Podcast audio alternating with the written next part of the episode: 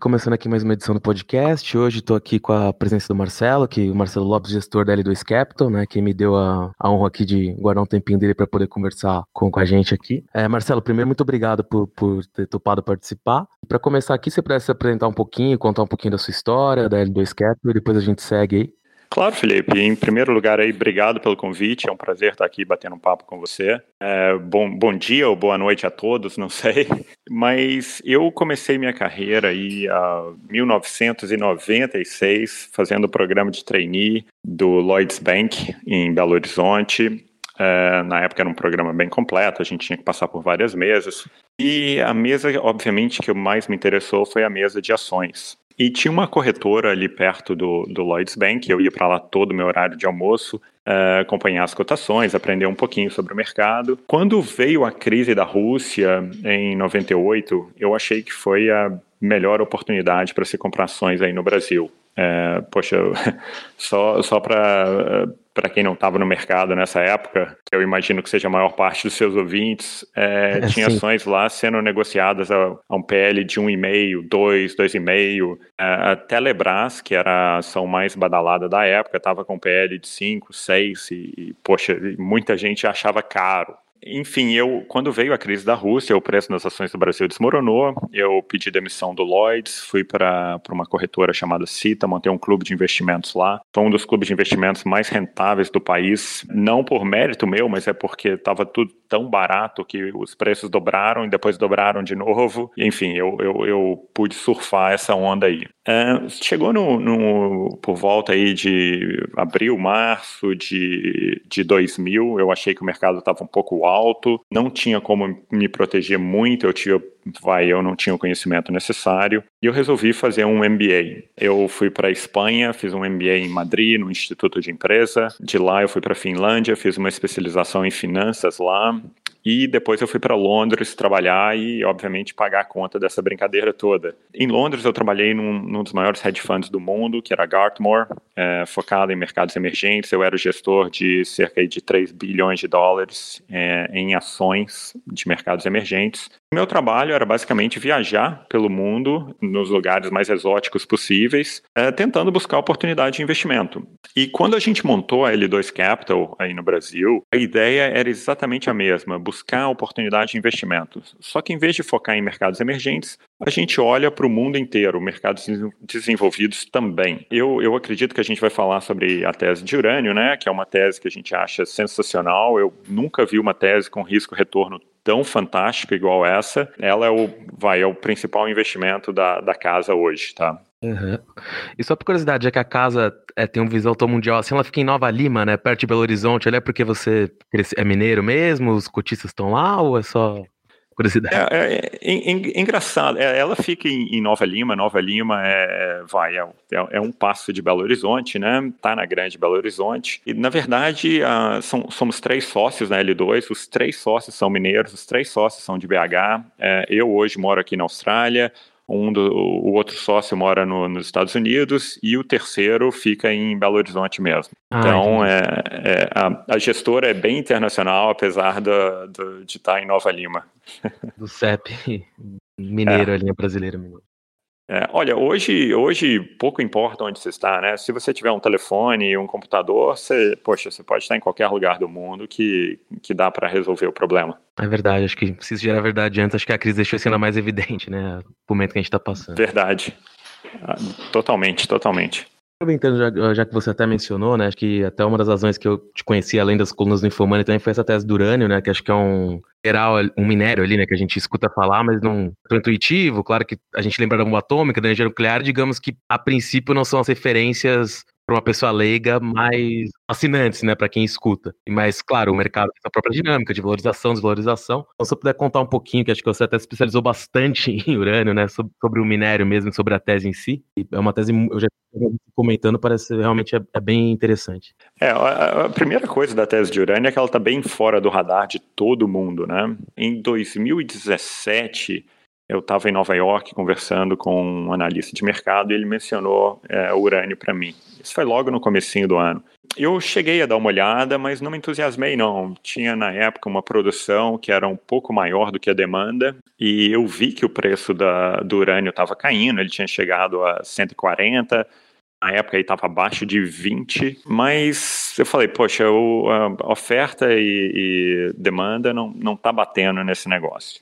Chegou um pouco mais para o final do ano, em 2017, a Chemical, que na época era a maior produtora listada em bolsa, anunciou que ia uh, suspender a produção de MacArthur River Mine. MacArthur River é a maior mina de urânio do mundo e tem a maior concentração de urânio do mundo também. É, é, essa mina, eu já escrevi sobre ela várias vezes no Infomani, é, eu, eu a chamo de Arábia Saudita do, do urânio, porque ela sozinha é responsável por 13% de toda a produção mundial de urânio. Agora, você imagina se a Arábia Saudita decidir suspender a produção de petróleo. Poxa, o preço do petróleo vai para a estratosfera. Sim. Quando a, a Chemical anunciou isso, eu falei, poxa, que, que azar, eu devia ter, ter entrado nesse mercado antes, porque agora amanhã o preço já vai ser outro, né?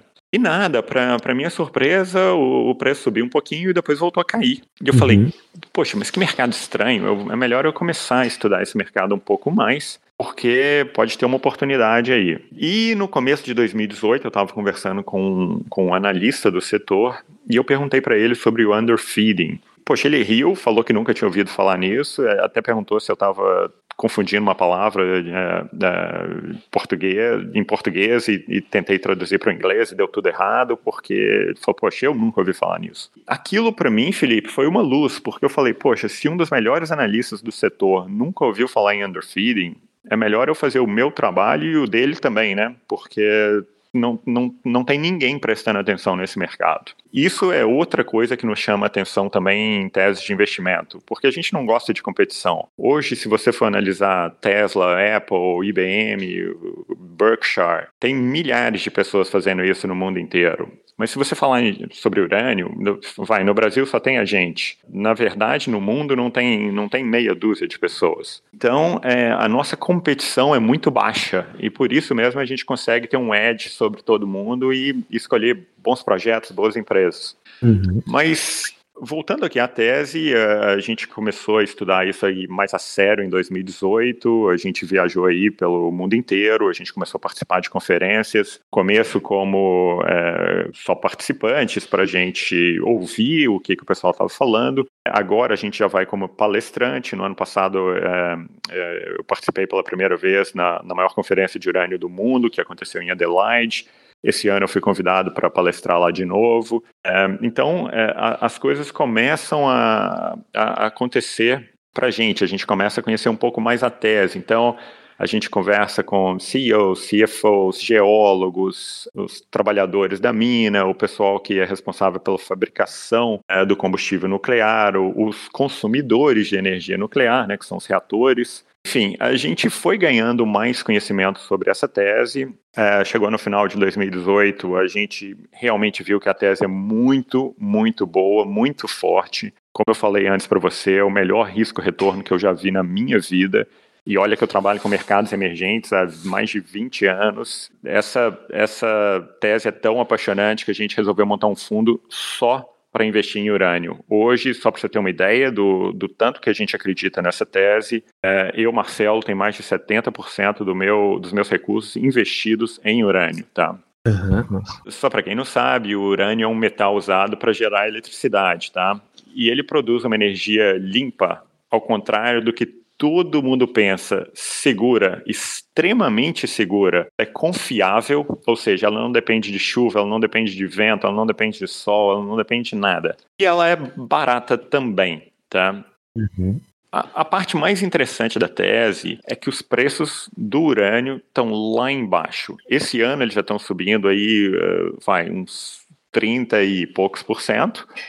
Uhum. Ainda assim, o preço do urânio está lá embaixo. A gente acha que ele tem que dobrar a partir daqui, e a gente acredita que ele vai dobrar nos próximos dois, três anos, que a oferta equilibre com a demanda. Tá? Para a gente entender onde que a gente está, Felipe, a gente tem que voltar aí no tempo, alguns anos. Uh, o que, que aconteceu com esse mercado? Em 2011, teve o acidente de Fukushima. E depois do acidente, o Japão resolveu suspender todos os reatores nucleares da ilha. O, o mundo perdeu não somente o segundo maior consumidor de urânio, mas também ganhou um vendedor, que o Japão tinha estoques e começou a desovar parte desses estoques no mercado. Obviamente, isso não ajudou em nada o, o, preço do urânio. A segunda questão era a narrativa na época, que era extremamente negativa.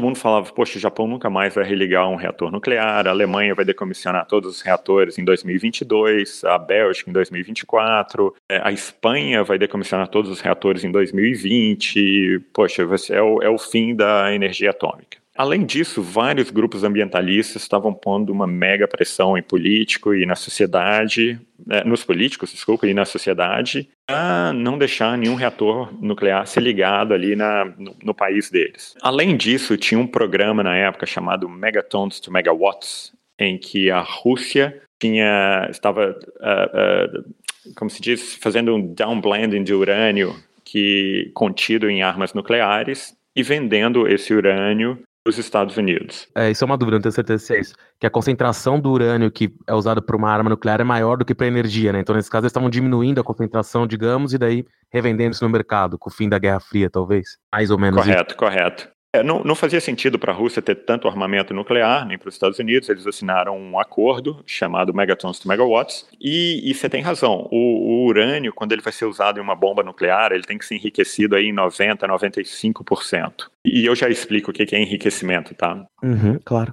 Mas para ser usado numa, num reator nuclear, para produzir energia limpa, ele tem que ser enriquecido 3, 3,5, 4, até 5%, tá? Então são enriquecimentos diferentes. Essa inclusive é a grande questão no Irã hoje, quanto que eles estão enriquecendo o, o urânio? Porque se você enriquecer 3, 4%, não tem problema. Uh, mas vai chegar num ponto que, que, que enfim, você uh, tem tipos diferentes de enriquecimento e o Uh, e os Estados Unidos estão desconfiando que os iranianos estão enriquecendo mais do que o, do que o combinado, tá? Mas esse, esse programa, Megatons to Megawatts, Felipe, ele foi bom para a Rússia porque ela ganhou um dinheiro e foi bom para os Estados Unidos porque, um, ele evitou que esse urânio caísse nas mãos de algum Estado maluco, algum grupo terrorista. Dois, ele tinha uma oferta gigantesca de urânio para os reatores deles. Só lembrando, o, pouca gente no Brasil sabe, porque a energia nuclear não é grande no Brasil, hoje cerca de 3% da energia produzida no Brasil é atômica, mas nos Estados Unidos é cerca de 20%, é mais de 70% na França, 25% na, na Rússia, é, o Japão está querendo chegar no final da, da década com 20%, a, a Finlândia é mais de 30, a, a Suíça é mais de 30 também. Então a energia atômica é bem popular em outras partes do mundo, tá? Uhum. E, e, é um mercado em crescimento. Mas é, voltando aí ao que a gente estava falando do por que, que, que o preço está tão baixo, na época, porque o preço do urânio atingiu aí 140 dólares a libra, é, várias empresas e várias mineradoras ficaram super entusiasmadas com isso e começaram a, a montar projetos. Uh, na época tinha aí mais de 500 empresas no setor. Urânio é um setor de nicho, você ter 500 empresas minerando e procurando urânio é um número muito grande. Além disso, tinha o medo de que a China fosse entrar nesse mercado e fazer com ele o, o mesmo que ela fez com cobre e minério de ferro, etc., que ela monopolizou o mercado. Então, os reatores nucleares estavam assinando contratos de longo prazo, com 7, 8, 10 anos, ao preço que fosse. E estavam comprando o máximo de urânio que eles podiam para aumentar os estoques. Além disso, o Cazaquistão estava uh, eh, emergindo como um país produtor. Tá? Ele, na época, era responsável por menos de 10% da produção mundial, hoje ele é responsável por mais de 40% da produção mundial. Uhum. Então teve um crescimento gigante, diferente de mineração lá, chama in situ leaching ou in situ recovery, e basicamente, em vez de ter aquele open pit, aquela mina normal que, que a gente vê bastante aí, especialmente nesse minério de ferro da, da Vale, eu sou de Minas, eu, eu, eu já vi bastante, é, a deles eles injetam ácido no solo, o ácido combina com urânio e eles puxam aquela solução. Então, desde que você trate o solo depois, é um método muito menos agressivo ao meio ambiente, tá? E muito mais barato também. É bem, é bem similar ao fracking. É, só que o fracking você continua injetando é, solução, gás ou, ou, ou o que seja para puxar o petróleo e o gás. É, nessa você injeta um ácido. Ah, entendi, sim. É, é menos agressivo com o meio ambiente também, por isso, imagino. É, de, de novo, se você trata você está injetando ácido no solo. Então, desde que você trate Sim. o solo depois, realmente muito menos agressivo, né? Uhum. E por último, é, o underfeeding estava aumentando. Então, é, eu acho que chegou na, na hora da gente de, de eu explicar o que, que é o underfeeding. É, eu mencionei isso antes. Basicamente, é, a, a, maneira mais fácil de explicar o underfeeding é com laranja. Então, eu, eu vou tentar explicar uh, rapidamente o que, que é o underfeeding, depois Uh, e depois a gente passa para o exemplo das laranjas, que, que eu acho que vai ficar mais claro para o pessoal. O urânio é encontrado na natureza em vários isótopos diferentes, mas dois são os mais comuns, que é o urânio 238, que é estável, e o urânio 235, que é instável. E é esse 235 que a gente gosta, porque você consegue bombardear um núcleo, ele explode, gera energia, etc. Simplificando aqui a, a, a tese, o 238 está presente em 99,3% de, de todo o urânio encontrado, e urânio 235 é 0,1%. Então, quando a gente fala que a gente vai enriquecer o urânio, enriquecer nada mais é do que aumentar essa concentração de urânio 235 de 0,7% na mistura para 3, 4, 5%, o que for necessário para gerar energia ou, ou 90%, 95% se você quiser, uh, obviamente, construir uma bomba. É, então, o enriquecimento de urânio é um processo que é feito através de centrífugas, ou seja, você alimenta aquela centrífuga com a mistura de urânio, ela vai girar a altas velocidades, alta pressão, e o urânio 235 vai se separar mais facilmente do urânio 238 e você consegue pegar aquela uh, concentração que você deseja no final, tá? O que, que acontece se de repente o Japão desliga todos os reatores da ilha, vários projetos nucleares são congelados e tal? Bom, de repente você tem, é, é, se você acabou de investir numa centrífuga, você tem aquela centrífuga ali que, poxa, você acabou de gastar bilhões de dólares para construir um negócio desses, agora o negócio não vai ter tanta utilidade. Então, o que, que você faz? Você usa aquelas centrífugas mais, você gira aquelas centrífugas mais e alimenta a centrífuga com menos urânio. Ou seja, você faz o underfeeding, você alimenta menos com a, com a mistura de urânio, porém você gira mais a centrífuga. Tá?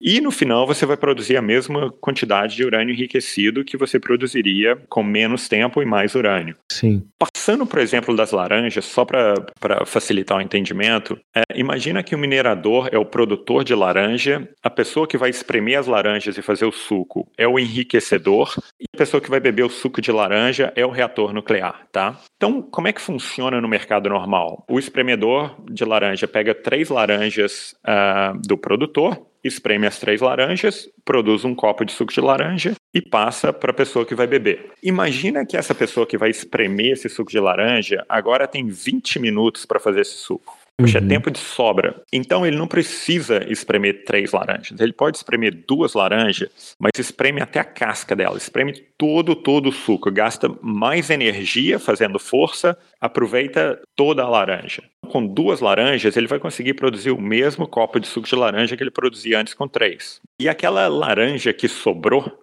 é dele e ele pode vender no mercado. Ou seja, uh, no underfeeding, quando a, a, centrífuga coloca menos urânio, na, na, desculpa, quando o enriquecedor coloca menos urânio na centrífuga, aquele urânio que ele não colocou é dele e ele pode ir no mercado e vender, tá? Então a oferta aumenta Exatamente, exatamente. É como se tivesse mais uma mina chegando no mercado. Só para você ter uma ideia, se o underfeeding fosse uma mina, ele ia ser de longe a maior mina do mundo, tá? É, uhum. Tamanho é a produção de underfeeding por causa dos acontecimentos aí que a gente já falou. E hoje, como é que está a situação hoje? Bom, eu vou, vamos lá. É, Fukushima já acabou, o Japão está de volta aí operando, são nove reatores operando, é, já são dois a mais que vão entrar em operação logo no começo do ano que vem, e tem mais 19 com pedido de aprovação.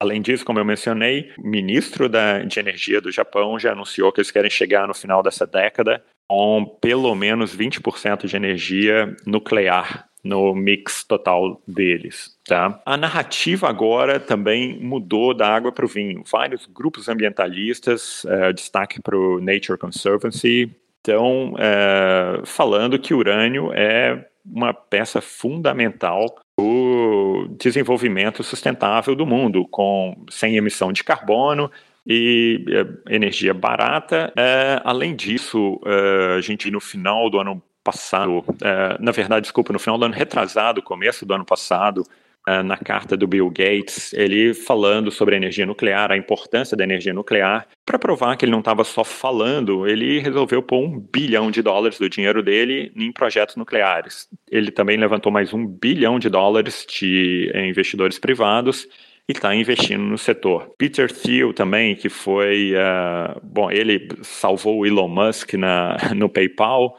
foi um dos primeiros investidores no Facebook, é uma, uma pessoa com uma visão Uh, fantástica. Ele também é, é, super fã de energia nuclear. Então a gente está vendo uma, uma virada assim bem grande, né?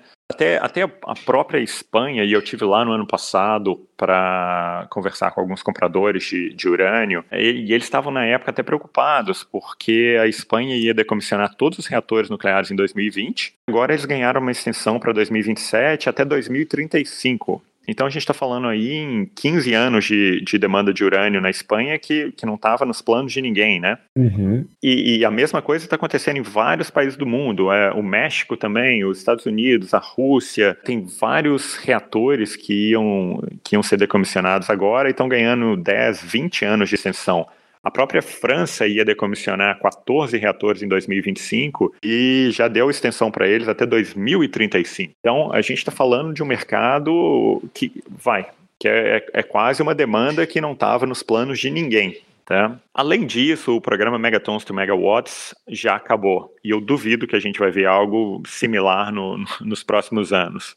Um, porque a Rússia já decomissionou a maior parte do arsenal atômico que eles queriam é, é, decomissionar. E, e dois, porque o presidente Trump já anunciou que não vai assinar mais nenhum acordo de não proliferação nuclear. Então, se alguma coisa, a gente vai ver uma corrida armamentista agora. Obviamente é péssima para o mundo, mas é bom para o setor de urânio. O, a, a, devastação que teve, Felipe, no, no setor foi enorme, tá? Há, há, há 10 anos tinham mais de 500 empresas no setor. Hoje tem cerca de 40. 500 é, é, é, muita coisa, mas 40 também é muito pouco. Tem um número ótimo aí. Então a gente sabe que a gente está num bear market horroroso e, e esse, e, e, os bear markets são, são os melhores momentos para se investir no, nesse tipo de, de setor, né? Além do que, os, os estoques estão diminuindo, tá? Então, as pessoas, é, as pessoas, vai, os engenheiros nucleares e os compradores de urânio, vendo que o, o preço cai ano após ano e eles estão super tranquilos. Então, eles não estão correndo para comprar urânio. Só para você ter uma ideia, a média mundial hoje está um pouquinho acima de dois anos de estoques. Qual que é a importância disso? Se, se, se eu te falar, poxa, Felipe, olha, é, o estoque de minério de ferro ou de carvão está é, é, tá, tá, tá em cerca aí de dois anos. Vai me falar, pô, Marcelo, legal, me liga daqui a 18 meses e me conta como é que tá então, porque é, tem muito estoque no mundo. E a exploração é simples, né, digamos, para recomeçar. Correto, porque o, o, o, na verdade o carvão você pode minerar hoje e daqui a um mês ele está pronto para ser usado no alto forno. Uhum. Urânio não. O urânio demora entre 18 e 24 meses do momento que ele sai da mina até ele entrar num reator. É, no processo ele é purificado, ele é transformado em gás, ele é enriquecido, é produzido em pellets, posto nos fuel rods, depois ele entra no reator. Cada etapa desse processo pode ser num lugar diferente. Então, o urânio pode ser produzido aqui na Austrália, ser convertido em gás lá na, na Rússia, ser uh, enriquecido na, na, Inglaterra, ser produzido em pellets na, na, na Suécia, ser posto num fuel rods no, no Canadá, para ser usado num reator aí no Brasil. E, e, urânio não é um negócio que normalmente você põe no bolso, entra no avião e vai de um país para outro. Então, é um negócio que tem, que tem toda uma disciplina, que tem toda uma regulamentação. Por isso mesmo, demora tempo. Então, é, just in time para esse pessoal é dois anos, tá? Então, se você tem dois anos de estoque, você está correndo no just in time. Se tiver qualquer problema, tem falta, né? Correto. E, e, e, você não quer operar um reator de 10 bi de dólares no just in time, porque eu falo, olha, se, se, o, se o urânio tiver 25 dólares a libra, que é o que estava aí no começo do ano, e, e você construir o reator nuclear mais ineficiente do mundo vai gastar, sei lá, meio milhão de libras por ano para rodar, bom, você vai gastar aí 12 milhões e meio de dólares para comprar o combustível essencial para rodar seu reator. O preço do urânio quadruplicar, for para 100 dólares a libra, você vai gastar 50 milhões de dólares para comprar o essencial para rodar seu reator. Preço não é problema para esse pessoal. 50 milhões de dólares comparado com 10 bi é um erro de arredondamento. Os reatores nucleares gastam mais com advogado todo ano do que com urânio. Só que sem urânio, eles não produzem energia que, eles já for, que já foi contratada e a multa que eles vão tomar é múltiplos de 50. Então, o comprador final é praticamente indiferente ao preço, tá? Eles precisam que o urânio seja entregue na data combinada e nas especificações que eles precisam. Isso não é prioridade. Tá? Além disso, é, o Cazaquistão, é, que hoje é o maior produtor mundial, decidiu focar em lucro e não em produção. Eles anunciaram isso quando fizeram o IPO da empresa aí há cerca de dois anos. O mercado não levou muito a sério, mas na época eles falaram: olha, a gente vai cortar nossa produção estimada para os próximos três anos em 20%. No ano passado, eles anunciaram que iam cortar a produção de 2021 também em uh, 20%. E uh, na semana passada, Felipe, eles também anunciaram que vão cortar a produção estimada em 2022 em 20%. Caramba. Então, é, a gente está vendo que tem uma disciplina muito, muito forte por parte dos uh, mineradores. E isso é excelente para o setor. Tanto que o urânio já está subindo uh, esse ano. E, e eu acho que isso é só o começo.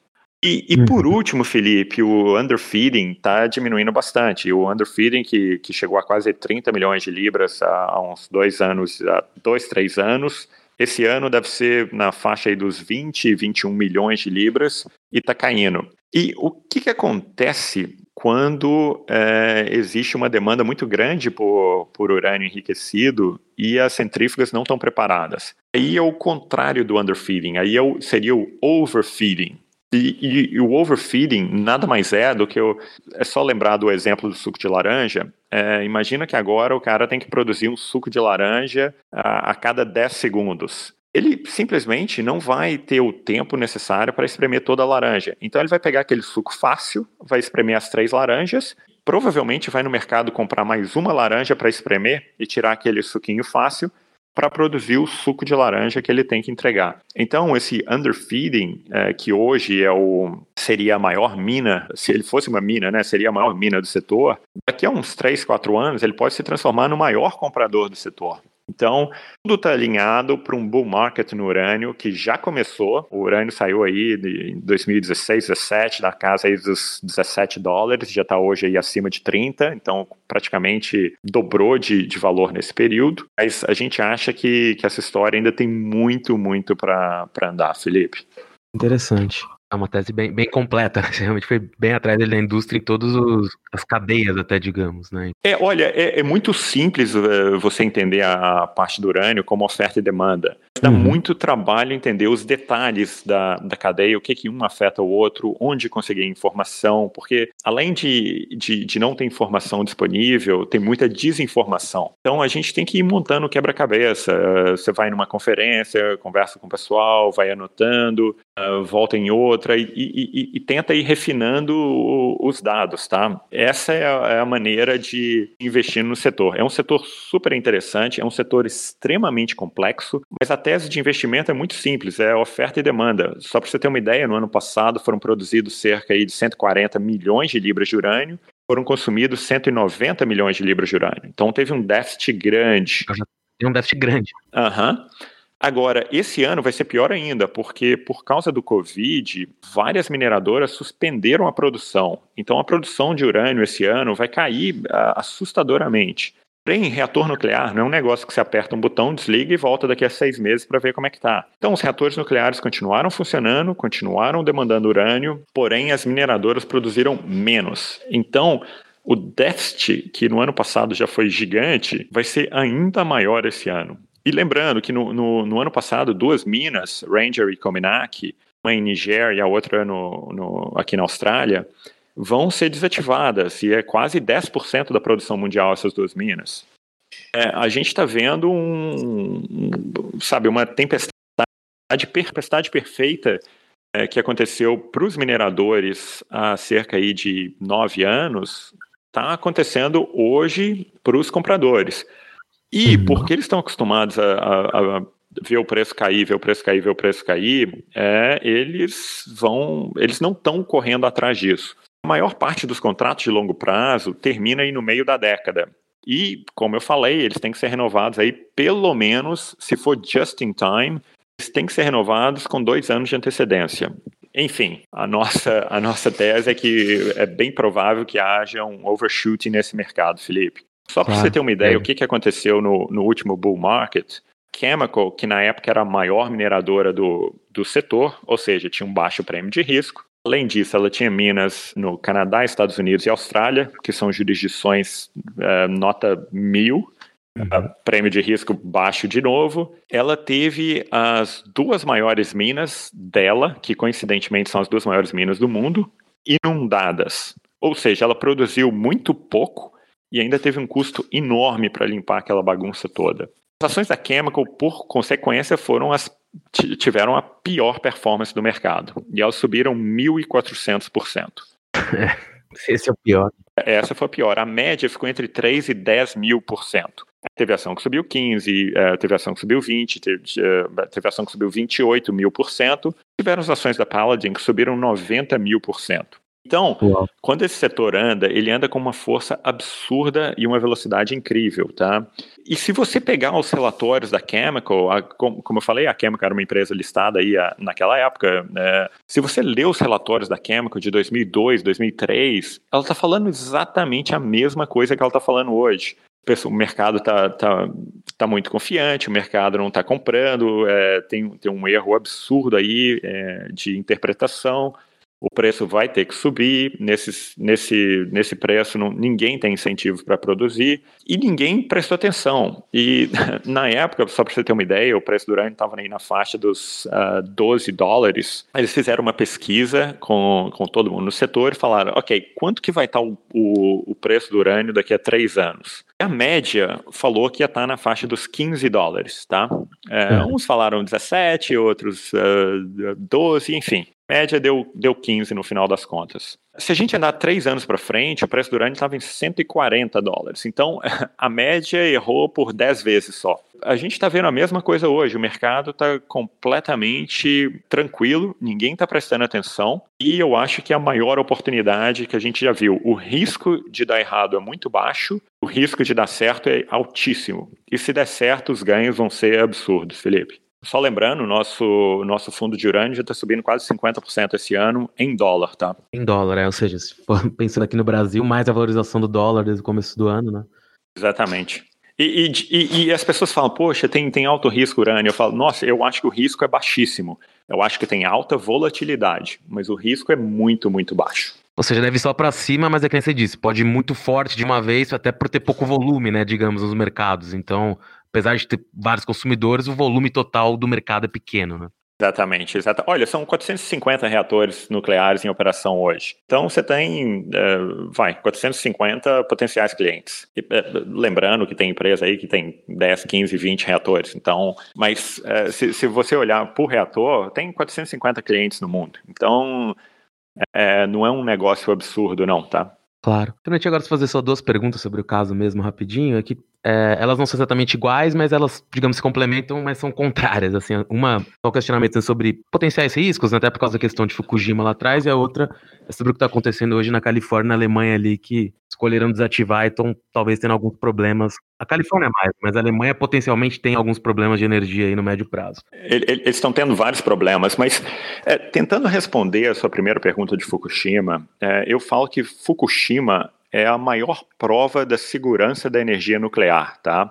Uhum. Para você ter uma ideia, 20 mil pessoas morreram no Japão por causa do tsunami. 2 mil pessoas morreram por causa da evacuação da cidade. Ninguém, zero, até hoje, teve um arranhão por causa do acidente nuclear. Então, é, as pessoas têm um medo desproporcional de energia nuclear que não deveria existir. Eu era assim, é, em 2017 eu era um deles. Eu achava, poxa, energia nuclear super arriscado. Mas não é, muito pelo contrário, é de longe a energia mais segura que existe no mundo. Tem vários acidentes em plataforma de petróleo que morrem aí 100, 200 pessoas, fora a poluição absurda que isso não causa. Ninguém presta atenção. Mas é engraçado que Fukushima as pessoas só sabem por causa do acidente nuclear. E o acidente nuclear não matou ninguém, não, não, não feriu ninguém, não causou problema algum. O que, o que causou problema foi a evacuação, o pânico e o tsunami. Eu digo que uh, Fukushima é o maior exemplo do porquê a gente deveria ter energia nuclear. Tá? De qualquer forma, é interessante para o Japão voltar atrás, né? Assim, acho que é um, é um sinal, talvez, disso mesmo. Um grande sinal, Felipe. Você, você como dizem aqui, você, você bateu o prego na cabeça. Espetacular sua, sua, sua, sua frase agora, porque o Japão, em, na década de 60, baniu o uso do mercúrio, que ele falou que era muito ruim. E até hoje não voltou atrás. E muita gente achava que eles iam fazer a mesma coisa com a energia nuclear, mas eles voltaram atrás. Então, é, de novo, hoje já tem nove reatores operando no Japão, dois vão ser religados agora no, em janeiro e março do ano que vem, uh, e tem mais 19 com pedido de aprovação. Então, é, é um mercado em crescimento, energia nuclear é um mercado em crescimento. China está construindo o equivalente a um reator a cada sete semanas. A, Índia está construindo mais sete, a Rússia está construindo seis. O Brasil já anunciou que deve construir seis reatores até 2050. É, se é no Brasil, a gente toma isso com um pouquinho de sal, mas, é, enfim, é um mercado em crescimento e ninguém está prestando atenção. E a outra pergunta que, que, que você fez da, da, Califórnia, que é um desastre. Teve um governador da Califórnia que é, tinha um contrato é, gigantesco com, com óleo da Indonésia então, ele fez uma pressão absurda para fechar todos os reatores nucleares para que a Califórnia pudesse importar óleo. Da empresa dele, claro. A gente tem a, gente tem a visão que corrupção só existe no Brasil, mas, eh, enfim, ela está presente no mundo inteiro e, e, com força, né? E esse governador ganhou reeleição e ele põe uma. Obviamente, ele, ele, ele tem uma, uma, um interesse muito grande em que o Estado continue utilizando óleo. E eles resolveram fazer essa, esse evento aí dos uh, renewables, né, que é o que é o, a energia solar e energia eólica, e está sendo um desastre, porque como eu falei no começo, energia nuclear ela é consistente, é, ela não é intermitente, como o vento, como, como energia, é, como, como as hidrelétricas que precisam de chuva. A gente teve esse problema aí no Brasil há alguns anos, na época do, do governo Dilma. E a energia solar, que ainda que você tenha é, energia solar num, num país onde a incidência solar seja alta, não vai produzir nada à noite. E, sabe, na melhor das hipóteses, durante o ano, você vai ter aí um aproveitamento de 30, 30 e pouquinhos por cento. Eólica talvez nem chegue a isso. Ah, a energia nuclear funciona 24 horas por dia, 7 dias por semana, 365 dias por ano. Ela para uma vez a cada ano e meio para manutenção e e como é que fala? Para reload, né? Colo colocar os, o combustível lá novamente. Ah, sim, para reabastecer. Reabastecimento, obrigado. Então, ela, ela produz uma energia que é confiável, ela não depende é, de maré, de chuva, de vento, de sol, de nada disso.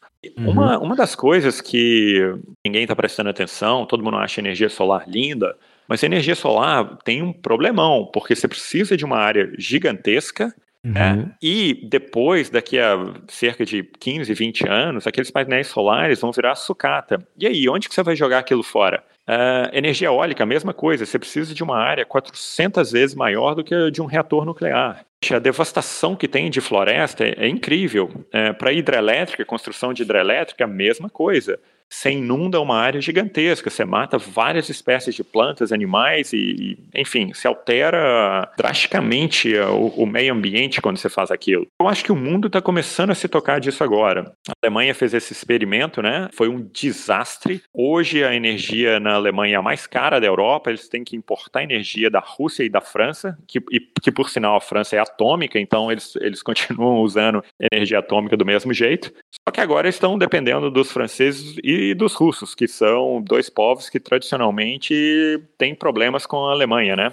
E, e, a indústria alemã acaba perdendo um pouco da competitividade, porque agora a energia é mais cara. Foi um desastre. É, o mundo deveria aprender com o exemplo alemão e seguir pelo outro lado, tá? Uhum. É, acho que hoje mesmo eu estava vendo, por curiosidade, um texto mesmo de um alguém de Harvard, eu não lembro que era comentando sobre a Alemanha, falando que. Porque eles vão agora, acho que em 22, já desativar os, os reatores nucleares, né? Mas justamente por não ter energia, vão ter que manter até 2038, acho que até alongaram um pouco, né? Os combustíveis é. fósseis. Falando que em termos de poluição, na verdade, o dano era zero, mas é, é que desculpa, o dano era maior, não zero, né? O dano é maior, porque a energia nuclear não teria esse nível de poluição, claro. Mas por outro lado, a, a provocação, digamos, que a própria matéria colocava ali, que era a Merkel falando de um risco é, radioativo e uma pessoa do Partido Verde falando do, do, nicho, do lixo nuclear, né?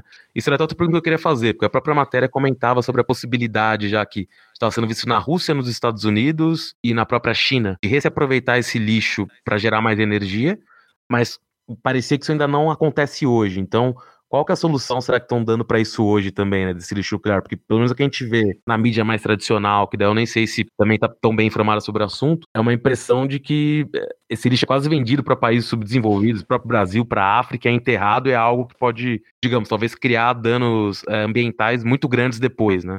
Às vezes tem um pouco essa sensação, lendo na mídia, assim. Olha, vamos lá de novo. O lixo nuclear não é vendido para país, o lixo nuclear é enterrado, na maior parte das vezes, na própria, uh, no, no, no próprio local onde está o reator nuclear. Se você pegar todo o lixo nuclear já produzido no mundo, desde a década de 60 até hoje, você não enche um estádio de futebol, tá?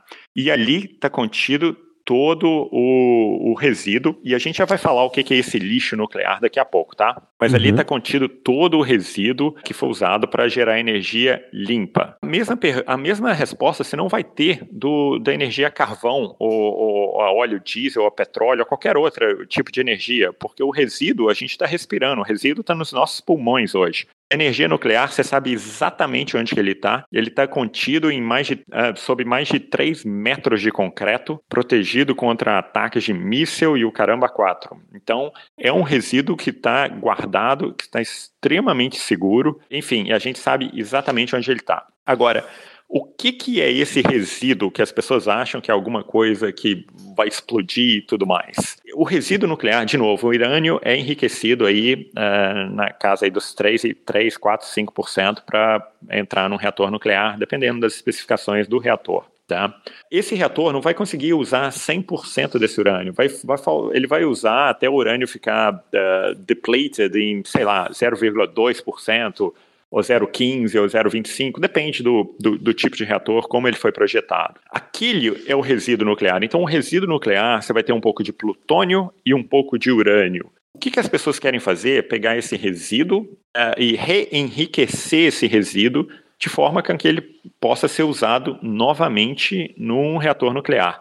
A França e a Rússia já fazem alguma coisa disso. O Bill Gates está tá correndo atrás de um projeto para fazer justamente isso, é, e, e, ou usar urânio natural, não precisa de, de enriquecer. E é basicamente o, o, o, o X da questão. É, é um projeto audacioso, é um projeto super interessante, eu sou super a favor. Tomara que dê certo, Felipe, tomara mesmo que dê certo, porque vai ser bom para o mundo inteiro, tá? Uhum. Agora, isso afeta a nossa tese? Não. É, esse é um projeto que, se ele for viável, ele vai ser comercialmente viável daqui a 12, 15 anos. Até lá, a gente já, já, já passou por pelo menos aí uns dois ciclos no, no mercado de urânio, tá? Já teve um, um beer market, já, já foi. É fácil. Bom, e só uma última pergunta sobre isso, aí é mais um, uma reflexão mesmo, que, só para ver o que você acha, uma última mesmo. Pensando agora também, se, se poderia ser até um, um driver adicional, talvez, para a tese de vocês. Pensando agora na, na eleição norte-americana, né, supondo ali que, enfim, ainda faltam algum, acho que dois meses para a eleição, mas considerando ali, supondo que as pesquisas estejam corretas, tá, o Biden ganha a eleição agora, me parece que ele tem uma plataforma ali talvez mais de renováveis, né? Não sei, não sei se ele tomaria alguma medida efetiva contra a energia nuclear, mas me parece ser mais de renovável. Por outro lado, até pelo que você comentou, tem a impressão que a China está expandindo bastante isso, e eu acho que até vi alguma coisa sobre a China querendo financiar alguma usina nuclear, talvez na Argentina. Não, tem, não sei se eu cheguei a ler isso, se isso realmente existiu essa negociação. mas se a China também não poderia ser um vetor uh, para o crescimento disso mais rápido, caso esse antagonismo com os Estados Unidos cresça mais, né? E os Estados Unidos tome meio que o outro lado, digamos. Tá. É, então vamos lá, Felipe. A, a, primeira coisa é que o Partido Democrata é, finalmente mudou a sua visão sobre a energia nuclear, tá? Na, na plataforma do partido que foi released há pouco tempo, eles falaram justamente isso, que eles que eles estão querendo incluir todas as uh, os tipos de energia que sejam uh, de, de, zero emissão de carbono. É, inclusive ah, avançar a energia nuclear. A gente não vê isso há quase 50 anos nos Estados Unidos, 48 para ser é, mais, mais exato. E isso é ótimo para o setor. Então, se o Trump ganhar, a gente vai continuar com as mesmas políticas favorecendo o setor. Se o Biden ganhar, a gente vai ter as boas políticas também favorecendo o setor. Eu acho que cara a gente ganha e coroa a gente ganha também. Lembrando que o crescimento não está nos Estados Unidos nem Europa, o crescimento está na Ásia tá? É, e mercados uhum. emergentes. Você mencionou aí o caso da China está usando isso como soft power. A, a, Rússia já fazia isso há bastante tempo e a China está tentando entrar no jogo também. O que, que eles fazem? Eles uh, chegam para um país, pode ser Argentina, Egito, Emirados Árabes, Arábia Saudita, o que quer que seja, fala o seguinte: olha, a gente vem aqui, a gente instala um reator nuclear para você, a gente te dá tecnologia, a gente dá manutenção, a gente constrói, se for o caso, e a gente ainda te fornece urânio pelos próximos 40, 60, 80 anos, o, o, o tempo que durar o reator nuclear. É, e se for o caso, a gente financia também. Se você não tiver dinheiro para nos pagar, a gente financia isso para você também. E essa é uma maneira muito, muito comum da Rússia exercer poder sobre vários outros países. Ou, ou vide a Alemanha, o que, que a Rússia faz lá. É, a Alemanha tem problemas para aprovar qualquer medida contra a Rússia, justamente porque ela depende de óleo e gás russo. É, e a gente não está falando de um país de terceiro mundo pobre e indefeso, não. A gente está falando de uma Alemanha. Então, essa técnica é, é, extremamente importante. A Rússia controla todo mundo por causa da energia. E agora ela controla não só pelo, pelo é, gás e petróleo, mas também pela energia nuclear. E a China está fazendo exatamente a mesma coisa. É, e os Estados Unidos estão perdendo essa onda. Os Estados Unidos vão, vão, vão ficar numa posição muito desfavorável presidente Trump já falou isso, por isso mesmo que agora o pessoal está dando mais atenção ao setor de energia nuclear nos Estados Unidos, porque eles já estão vendo o que, que, vai acontecer mais para frente. É, esse tipo de, de atitude não vai mudar nada nos próximos 5, 10 anos, mas a partir daí muda muita coisa, tá? Então é importante é, ter esse cuidado, e eu acho que os americanos já viram isso e estão correndo atrás. Interessante, é bem interessante. Bom, agora só mudando um pouquinho de tópico também, que acho que a gente falou acho que a gente cobriu bastante aí, né? Essa, essa, tese bem complexa aí. Acho que é uma coisa também que eu sempre vi você comentando, acho que nos Close do Infomani, então eu já vi você falando no seu podcast, em outros locais, também um pouquinho sobre o, o ouro, né? Que acho que lá para trás, claro, é sempre um ativo de segurança, mas muita gente não olhava tanto. E esse ano, enfim, com Covid, com tudo, teve uma subida aí bem expressiva, né? E agora até o Buffett se rendeu, né? Comprou as ações ali, acho que da Barrick, né? Se eu não estou enganado. E as ações uhum. que dispararam no dia, né? E um pouquinho como você vê, você que sempre olhou esse mercado, como você vê um pouquinho o futuro do ouro, esse mundo das bolsas também. Que curiosamente o ouro tá alto e, e os, os, mercados também, né? Então, é, como você vê o, o ouro para o futuro?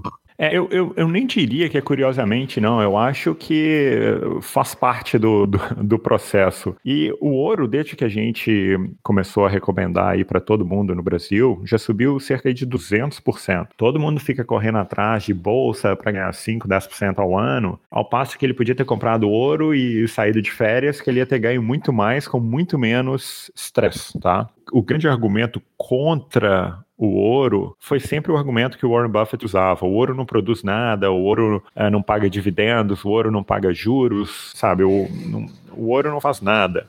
Mas o ouro é um hedge contra a insanidade dos bancos centrais. Todas as moedas do uhum. mundo que são fiduciárias, eventualmente é, terminaram com o seu valor intrínseco que esperado, que é zero todas as moedas correm para zero, tá? O dólar americano está indo para uhum. zero, o euro está indo para zero, o iene está indo para zero, o real está indo para zero.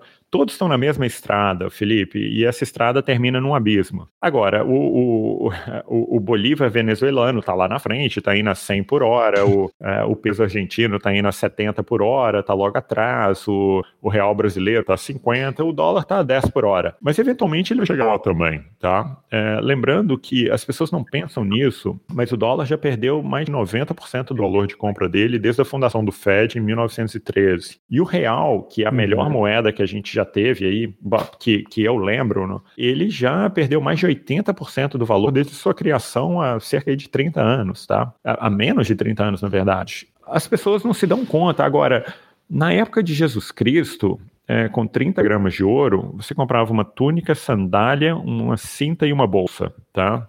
Hoje, com uhum. 30 gramas de ouro, você compra um terno, um cinto, sapato e uma pasta. Ou seja, o dinheiro de verdade, que é o ouro, não perde valor com o tempo. Você não vai ficar multimilionário investindo em ouro, mas você garante o seu poder de compra. Essa é a principal a característica do ouro, tá? Então, se tem um governo imprimindo muita moeda, a moeda vai perder o valor. Não é o caso que as ações estão subindo, ou que o preço das propriedades está subindo, ou o ouro está subindo. O que está acontecendo é que o dinheiro está perdendo valor. Tem muito dinheiro em circulação, o número de ações é, é, é finita. Então, você tem uma corrida aí para uma para ações, para commodities, para um mercado imobiliário, etc. E o ouro nada mais é do que uma maneira de você se proteger contra essa insanidade. Quanto mais os governos forem imprimir moeda, mais o ouro vai subir. Agora, ele é volátil. É, eu não recomendo que as pessoas comprem como investimento. E aí ou, ou, especulação. Hum. Eu acho que o ouro é um seguro contra a insanidade dos bancos centrais. Então, você vai manter seu poder de compra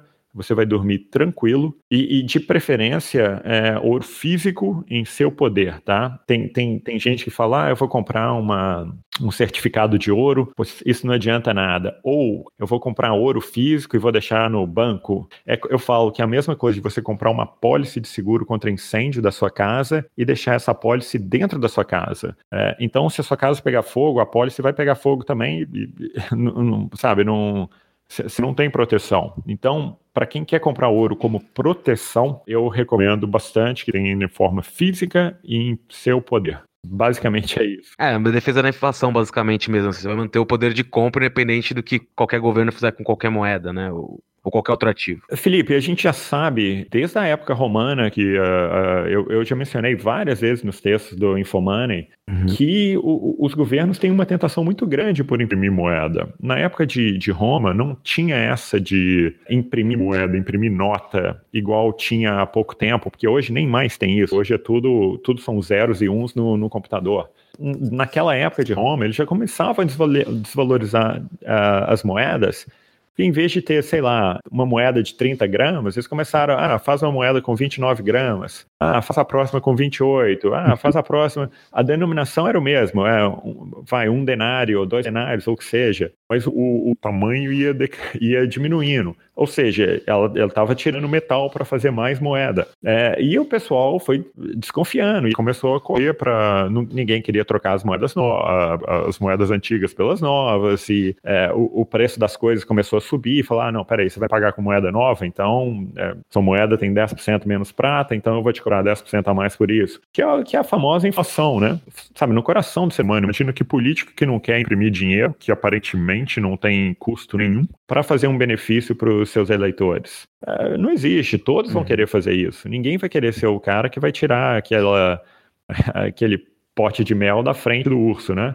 Tá todo mundo feliz é, e ninguém vê qual que é o custo disso. É, e, e, e, o custo, eu já escrevi para várias pessoas, é incrível. É, muita gente acha que é bom ter inflação, inclusive o Fed tem uma meta de inflação de 2%. Então, se você, se você der um passo para trás e pensar o que, que eles estão falando, eles estão falando que a meta deles é reduzir o seu poder de compra e o meu e o de todo mundo em 2% ao ano, todos os anos. No Brasil, ainda pior, é, mas, enfim, a meta deles é fazer você ficar 2% mais pobre todo ano. Poxa, você fala ah, 2% aqui, não, não é nada, ninguém vai sentir. É, 2% ano que vem também ninguém vai sentir passa 40 anos, você, seu, seu, seu nível de vida vai cair bastante, tá?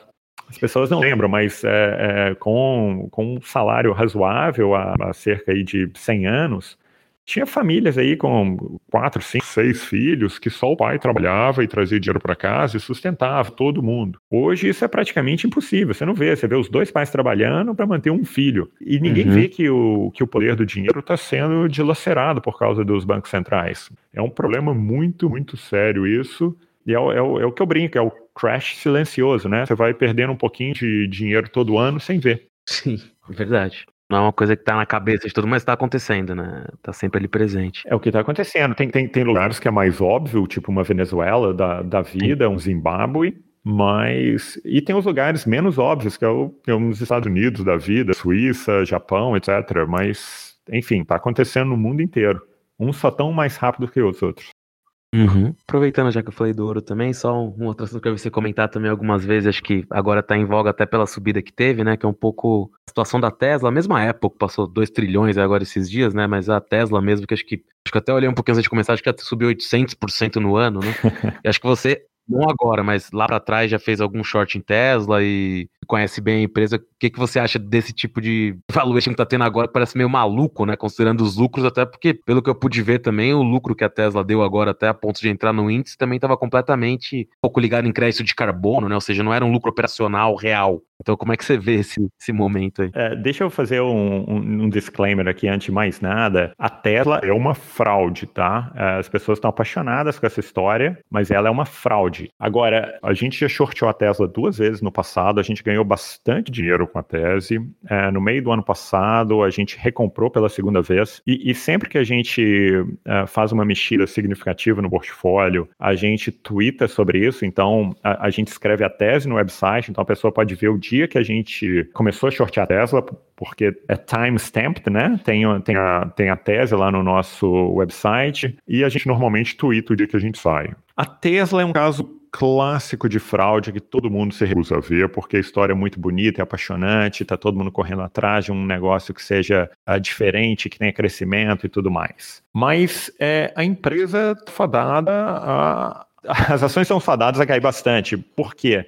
Vamos lá, a Tesla teve 15 anos para ganhar dinheiro no mercado, sem competição, uh, ganhando crédito, todo tipo de incentivo do governo, uh, no caso americano, né? E ela nunca conseguiu dar lucro. Agora, todas as montadoras estão com carros elétricos. Então, a Tesla agora tem competição, e competição de quem sabe montar carro, porque a Tesla, ela, os carros dela aparecem com os defeitos mais óbvios, carro que pega fogo sozinho, é, o Elon Musk vende para todo mundo que tem o autopilot, que nem está cadastrado ainda.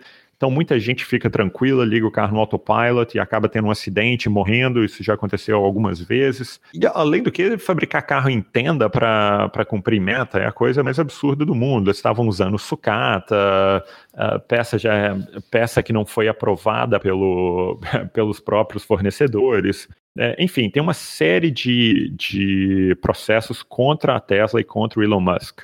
Mas no meio do ano passado, a gente decidiu é, recomprar as puts, é, na verdade, vender as puts que a gente tinha e, e, e, poxa, elas tinham subido assim absurdamente, simplesmente pelo fato de que uh, iam ter muitos resultados dos processos e a gente achava que o Elon Musk ia perder todos. O mais interessante é que ele não perdeu nenhum. O, o, o Contrasec, que ainda é, fez, o, eu, eu não sei qual seria a tradução aí no Brasil, mas ele fez um contempt to court, ou seja, ele ele não prestou atenção no que a corte ordenou e, e continuou fazendo a mesma coisa que antes, falou que não tinha respeito nenhum pela SEC, etc. E aí deram uma multa nele de 20 milhões de dólares. É, é, sabe, isso não é nada. É, é, é, e aí nessa época eu ainda tuitei e falei, olha, agora tá muito arriscado de shortear a Tesla, porque a justiça tá nas mãos dele, a justiça tá fazendo tudo para esse cara dar certo. Então vai, vai ser um problema.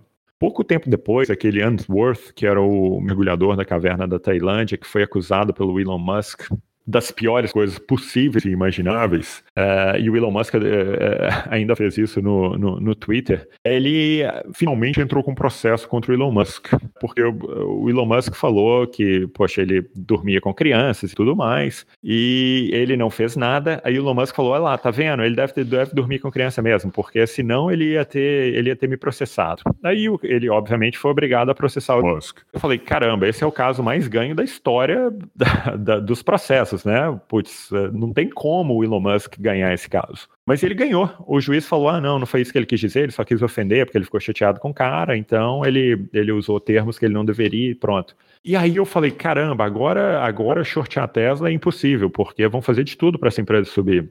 E foi o que aconteceu. A empresa uhum. disparou. Uma série de pessoas que nunca investiu no mercado financeiro estão investindo agora, estão uh, apaixonados com o mercado, porque elas põem o dinheiro aqui, no dia seguinte o negócio sobe 5, 10, 15, 20%, todo, poxa, quem que não ia gostar disso, né? Agora, o final dessa brincadeira é triste, porque o, é, não é uma, uma, um crescimento de verdade. Eu até escrevi um texto na semana passada no Infomoney a respeito da Apple, que ela atingiu os dois tri de, de market cap é, em apenas dois anos. Ela saiu de um tri em 2018 para dois tri hoje, sendo que o lucro dela diminuiu e as vendas aumentaram um pouquinho só. Ou seja, se não uhum. tivesse essa impressão desenfreada de dinheiro que faz as ações subirem e que obviamente respinga aí no ouro, e por isso que, eu, que, que em parte o ouro está subindo também, e uhum. isso não iria acontecer, porque não tem mais fundamento nenhum no mercado. Muito pelo contrário, os fundamentos são péssimos. A gente vê qualquer índice aqui uh, mostrando que a, a situação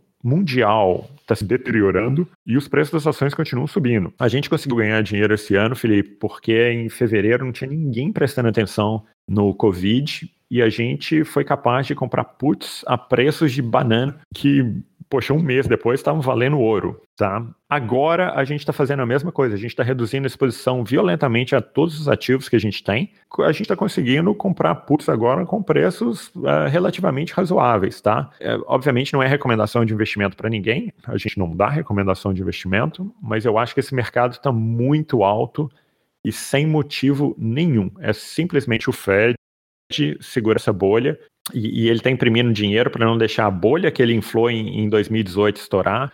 E ele está imprimindo dinheiro em 2018 para não deixar a bolha que ele, que, ele, que ele imprimiu em 2018 estourar. E ele fez 2008, desculpa. E ele, e ele fez 2008 porque ele inflou uma bolha em 2000 e ele fez 2000 porque ele inflou em 98. Então, na verdade, esse mercado é uma bolha em cima de outra. A gente está tá fadado a, a, ter mais um evento. É... Bom, eu não posso falar isso, mas eu, eu, eu acredito que o mercado está muito alto e que a relação risco-retorno hoje não compensa, tá? Para uma pessoa entrar no mercado hoje, ela tem que saber muito bem o que ela está fazendo e escolher muito bem os ativos que ela que ela tá comprando. Uhum, uhum. Sim, não, acho que essa é visão que bastante gente aí também tá compartilhando. Acho que o mercado, é, quando você olha ali, como você comentou, né, mesmo da Apple, as empresas, muitas empresas não aumentaram o lucro e estão valendo o dobro, o triplo, enfim, não tem muito, muita explicação, né? Não, ou na base de buybacks também, enfim, a própria empresa aí comprando as ações, não, porque tava com excesso de carro. É, Felipe, o nome, o nome do jogo é buyback. Eu também já escrevi bastante sobre esse tema, porque se o Banco Central reduz a taxa de juros artificialmente para um nível ridículo, é, 1, 2%, de repente você como empresa, você vai, imagina, você é um executivo de empresa, você vai ter uma tentação muito grande para emitir dívida e recomprar suas ações. Porque recomprando suas ações, é, seu lucro por ação, que aparentemente é a única métrica que importa para várias empresas, sobe. Ela subindo, o preço da sua ação vai subir. Se o preço da sua ação vai subir, seus acionistas vão ficar felizes e você vai ganhar um mega bônus. Tá bom, você não vai estar tá uhum. investindo no crescimento da empresa. Se chegar uma nova empresa com um novo produto, ela vai tomar seu mercado e tudo mais. Mas não é isso que importa. O que importa é fazer o preço das ações subirem. Então, todo mundo fica feliz. O, o governante, na, no momento, fica feliz, é, os acionistas ficam felizes, os diretores executivos ficam super felizes, que eles ganham bônus. A conta eventualmente chega, tá? Sim. É, a música continua tocando na festa, mas tá, tá chegando o dia, né? Digamos assim, a coisa claramente vai acabar. Uma hora, né? É, eu, eu, eu, diria, eu diria que a música está quase acabando, viu? Não, eu não consigo ver a música tocando muito mais tempo, não. Imagina, os mesmos problemas que a gente tinha ano passado, a gente tem hoje, porém com muito mais dívida e muito menos crescimento. E o preço das ações está muito acima do que estava. É, puxado nos Estados Unidos por é, meia dúzia de empresas, né? Diga-se de passagem. Então, Sim. é, semana passada eu até tuitei sobre isso, mais de 70% das ações do S&P fizeram é, caíram mas o S&P subiu.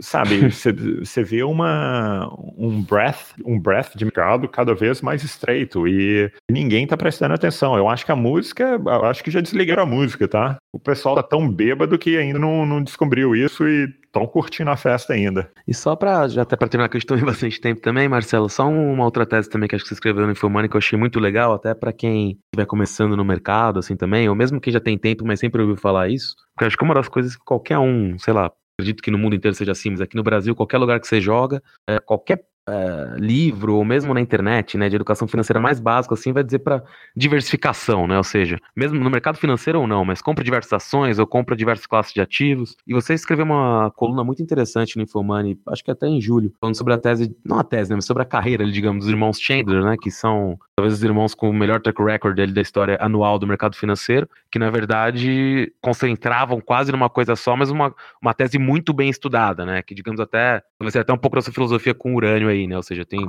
bastante coisa vestida, foi uma tese estudada longamente. E como é que você vê isso, essa questão de ser tão vendida a diversificação, né? não, não que seja errado, não é isso, mas que às vezes uh, uma centralização, digamos, né? Escolher um ativo para estar tá bem uh, investido que você tem muita convicção pode ser melhor do que ter vários espalhados na base de dicas, né, ou sei lá o quê. Felipe, obrigado pela, pela pergunta e por mencionar até o, o texto que eu escrevi no Infomoney. Realmente, os irmãos Chandler são um caso de sucesso muito grande. Eu, inclusive, tive conversando com os gerentes do portfólio deles né, esse ano e no ano passado. Eu tive lá em Singapura. Eles, eles na verdade, um deles se mudou para lá. E a tese de investimentos deles é, é go narrow and deep que seria estreito e profundo, ou seja, eles escolhem poucos ativos, mas conhecem muito a fundo aqueles ativos. Isso realmente é uma é um para a gente, para nós da L2, funciona muito melhor do que fazer uma diversificação. Eu acho que diversificação funciona se você quer diminuir volatilidade. Mas a gente não está preocupado com volatilidade, a gente está preocupado com retorno e risco. E a gente acha que risco não é volatilidade. Risco é uma coisa, volatilidade é outra completamente diferente. Volatilidade a gente está disposto a aceitar nos, nos nossos fundos, nos nossos portfólios, porque a gente conhece a tese e a gente sabe que tem é, ganhos mais para frente que, que vão mais do que cobrir isso. E a mesma história dos irmãos Chandler. Eles, é, na época, eles compraram propriedades em Hong Kong, tiveram um susto no começo, e logo em seguida o, o mercado disparou. Eles compraram também bastante ações da Telebrás aí no Brasil, na década de 90, antes da privatização. Também viram o dinheiro deles cair em 50% antes de subir seis vezes. A mesma coisa eles fizeram com bancos japoneses, viram aí o dinheiro deles cair 50% de novo antes de subir algumas vezes. Então, é, eles não estão preocupados com volatilidade, eles estão olhando para o ativo, o que está por trás daquilo. Então, é, se a pessoa tem um, um estômago para aguentar volatilidade, eu acho que teses mais sólidas, é, nas quais a pessoa vai entender exatamente o que está acontecendo com o ativo, são muito é, mais interessantes do que tentar diversificar, fazer um portfólio gigantesco. Porque, olha, Felipe, eu, eu não conheço ninguém, certamente deve existir, eu estou falando que eu não conheço ninguém que ficou rico investindo em CDI. Então, um cara que fala assim, putz, meu fundo está 110% do CDI, 120% do CDI, 150% do CDI. Ainda mais hoje, com o CDI a 2%, se você falar, pô, 150% do CDI, não é nada. Você, você vai demorar umas três gerações para ficar rico. Então, é, não adianta ficar diversificando, ou então o cara, ah, é, você tem que ir para bolsa, não tem alternativa, bolsa é bom, bolsa, bolsa sobe aí 10% no mês, aí é notícia em todos os jornais, aí todo mundo corre para bolsa. Também não é assim. É saber exatamente os ativos que você está alocando, por que, que você está alocando ali, e aí é, entender a fundo o que está por trás daquilo e fazer o investimento. Você vai ter que lidar com volatilidade, então não é para todo mundo. Você vai, você vai ver seu dinheiro, às vezes, cair 10, 20, 30, 50, 70% se for o caso. Mas é, se a tese uhum. subjacente não tiver mudado, poxa, a pessoa fica tranquila. Ela fala, poxa, eu preferia que tivesse o dobro, mas está metade, tudo bem, eu vou, vou, vou continuar com a tese e pronto. Eventualmente o negócio se paga, tá? Se você fez o, o dever de casa e se você escolheu bons ativos, eventualmente você vai ganhar muito mais. É, então, eu, eu acho que essa parte de diversificação é overrated, é, a gente não gosta. eu acho que se você faz um trabalho muito grande, não, não faz sentido você diluir seu retorno para ter menos volatilidade. Claro. Não, na verdade também acho que faz, faz muito sentido pelo assim que você está falando. Você pegar quem está investindo só no índice, digamos assim, é, basta ver uh, o que você acabou de comentar do S&P lá fora, né? O da, da Nasdaq mesmo. Que 70% das ações do índice caíram e o índice subiu, né? Sim. Nossa, acho que isso é um, é um exemplo aí que de uma bolha ou não, né? Que tá com bons ativos, as coisas acabam, acabam andando. Eventualmente sim, eventualmente sim. E, e de novo, não é para todo mundo. Eu entendo que tem gente que não, não tolera volatilidade. E é bom você saber disso quanto antes, né? Você tem que conhecer o seu perfil, o seu tipo de investidor. Porque tem cara que fala, poxa, eu prefiro ganhar 150% do CDI para sempre e não ter que preocupar muito com o mercado, 100% ou 110% que seja. Mas tem gente que fala, não, eu quero ganhar dinheiro de verdade, eu quero, eu estou disposto a engolir um pouco de volatilidade, eu sei que é um investimento de longo prazo, mas vai ser um investimento que vai mudar a vida. E aí correr atrás e Sim. fazer o dever de casa e, e investir. Tá certo. Marcelo, quero te agradecer. Também até bastante tempo. Obrigado pelas explicações super, super completas. E queria até te perguntar o, se o fundo de urânio, de, não só o de urânio, né, mas CL2 está com os fundos abertos, aí se o pessoal quiser investir, não sei se estão, estão captando no momento. É, o fundo de urânio a gente está tá com ele fechado. Talvez a gente reabra aí no final do ano. É um fundo internacional, então ele está ele, ele tá nas Bahamas. A gente tem um uhum. fundo multimercado no BTG Pactual, onde a gente investe até 20% na tese de urânio. Então, quem investir nesse fundo tem uma exposição ao urânio. É, é um fundo novo, o fundo está uhum. aí com vai cerca de três meses, estamos indo super bem, mas ainda não, não podemos ir para as plataformas porque não tem seis meses. Mas para quem já tem conta no Pactual, consegue acessar esse fundo facilmente. Ah, legal. Muito legal. Então tá certo, Marcelo. Queria te agradecer mesmo aí pelo tempo e foi um prazer. Felipe, o prazer foi meu. Obrigado pelo convite e uma boa noite aí para você. Pra você também. Obrigado. Tchau, tchau.